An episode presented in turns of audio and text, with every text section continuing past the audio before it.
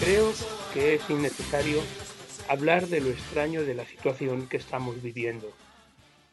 Llevamos muchas semanas sin poder disfrutar de una relación normal como iglesia, asumiendo las dificultades y esforzándonos para remediar aquello que es posible.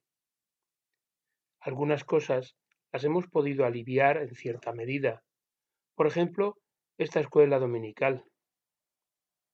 Aprovecho la ocasión para recordaros una vez más la posibilidad de realizar estos estudios en el aula virtual en cualquier momento, incluso los anteriores, si no lo pudisteis hacer en directo. Hay una celebración que no hemos podido hacer por su propio funcionamiento, la Santa Cena. No hemos podido celebrarla de momento. No se puede transmitir una comida en común. Vamos a tratar de reflexionar sobre esto durante algunas sesiones, para, al menos, no olvidar y quizás entender mejor los beneficios que lleva, precisamente por no tenerlos a nuestro alcance. En primer lugar, sería bueno saber en qué no debemos pensar. La procedencia religiosa de muchos de nosotros nos puede llevar a confusiones o malas interpretaciones. El pan y el vino, a nuestro modo de ver y a la luz de la palabra, son símbolos. No hemos perdido ningún beneficio esotérico o ritual por no poder acercarnos a ellos. No podemos creer que el pan y el vino se convierten literalmente en el cuerpo y la sangre de Cristo. Esto es transustanciación. Tampoco podemos creer que el cuerpo y la sangre de Jesús estén presentes en el pan y en el jugo de la vid en el momento de la celebración sería consustanciación. Descartamos también que en el momento de la celebración Dios esté proporcionando alguna gracia especial o espiritual que sea recibida por el participante por el mero hecho de repetirlo. Cristo murió una sola vez. Hebreos 9 del 23 al 28. Fue pues, necesario que las figuras de las cosas celestiales fuesen purificadas así, pero las cosas celestiales mismas, con mejores sacrificios que estos. ¿Por qué no entró Cristo en el santuario hecho de mano, figura del verdadero, sino en el cielo mismo para presentarse ahora por nosotros ante Dios, y no para ofrecerse muchas veces, como entra el sumo sacerdote en el lugar santísimo cada año con sangre ajena? De otra manera le hubiera sido necesario padecer muchas veces desde el principio del mundo, pero ahora, en la consumación de los siglos, se presentó una vez para siempre por el sacrificio de sí mismo para quitar de en medio el pecado. Y de la manera que está establecido para los hombres que mueran una sola vez, y después de esto el juicio, así también Cristo fue ofrecido una sola vez para llevar los pecados de muchos, y aparecerá por segunda vez, sin relación con el pecado, para salvar a los que le esperan. Para nosotros se trata de una ceremonia conmemorativa, una proclamación de la muerte y la segunda venida de Cristo. Primera Corintios 11 del 23 al 26.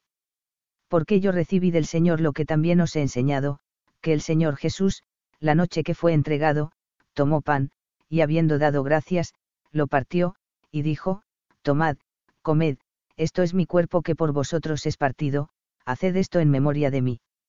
Asimismo tomó también la copa, después de haber cenado, diciendo, esta copa es el nuevo pacto en mi sangre, haced esto todas las veces que la bebiereis, en memoria de mí.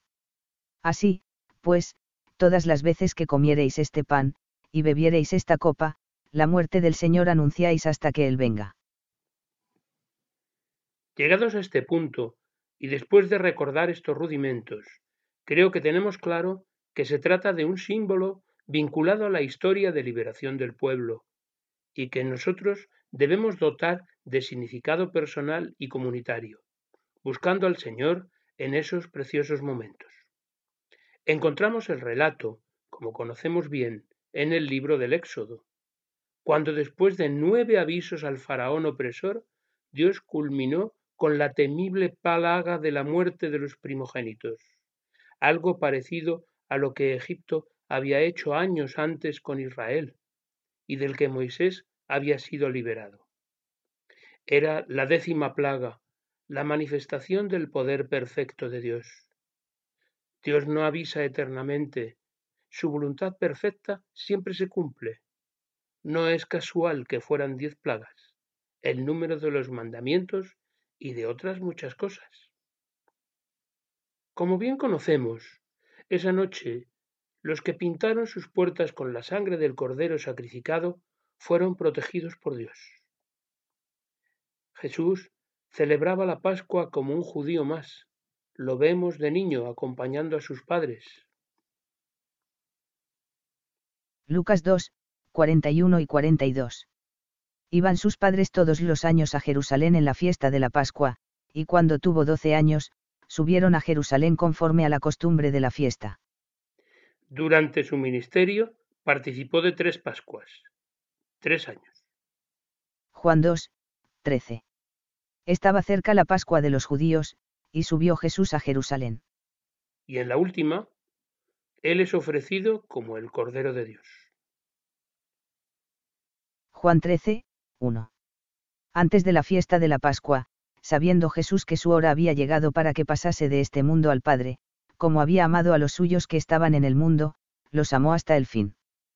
Primera de Pedro del 7 al 21 y si invocáis por Padre a aquel que sin acepción de personas juzga según la obra de cada uno, conducíos en temor todo el tiempo de vuestra peregrinación, sabiendo que fuisteis rescatados de vuestra vana manera de vivir, la cual recibisteis de vuestros padres, no con cosas caraptabals, como oro o plata, sino con la sangre preciosa de Cristo, como de un cordero sin mancha y sin contaminación, ya destinado desde antes de la fundación del mundo, pero manifestado en los postreros tiempos por amor. De vosotros, y mediante el cual creéis en Dios, quien le resucitó de los muertos y le ha dado gloria, para que vuestra fe y esperanza sean en Dios. En este último fragmento podemos entender una gran parte del valor simbólico de tan preciosa celebración. Las reflexiones que podríamos hacer para tratar de recordar y actualizar los beneficios de la Santa Cena en tiempos de privación podrían ser ¿Nos sentimos peregrinos? ¿Desde dónde y hacia dónde? ¿Quién o qué es nuestro Egipto? ¿De dónde nos sacó el Señor? ¿Quién es el faraón que nos oprimió y esclavizó y desea seguir haciéndolo? Nos persigue con sus carros y tendrá el mismo final bajo el poder de la plenitud de Dios. ¿Solo es un cántico alegre para nosotros? Si nos hacemos estas preguntas, busquemos respuestas significativas en nuestras vidas. Digo significativas, reales, no solo las aprendidas de memoria. Debemos hacer recuerdo de estas cosas constantemente. Por eso repetimos la Santa Cena con cierta frecuencia. Y si no la podemos celebrar físicamente, sí lo podemos hacer en nuestra relación diaria con el Señor si los actos que forman nuestro culto, si en nuestra adoración nos acostumbramos a usar nuestra mente, tal y como enseña la palabra, ahora podremos paliar en cierta medida la ausencia de la parte física, del símbolo, haciendo el ejercicio mental. Si nunca lo hemos hecho, tenemos ahora la oportunidad. Por ejemplo, la próxima vez que partas el pan a la mesa con los tuyos, y si no tienes oportunidad de comer en compañía, trae algún hermano a tu memoria. Trae a tu memoria aquel que nos dijo que al partir el pan nos acordáramos de él. Muchas bendiciones.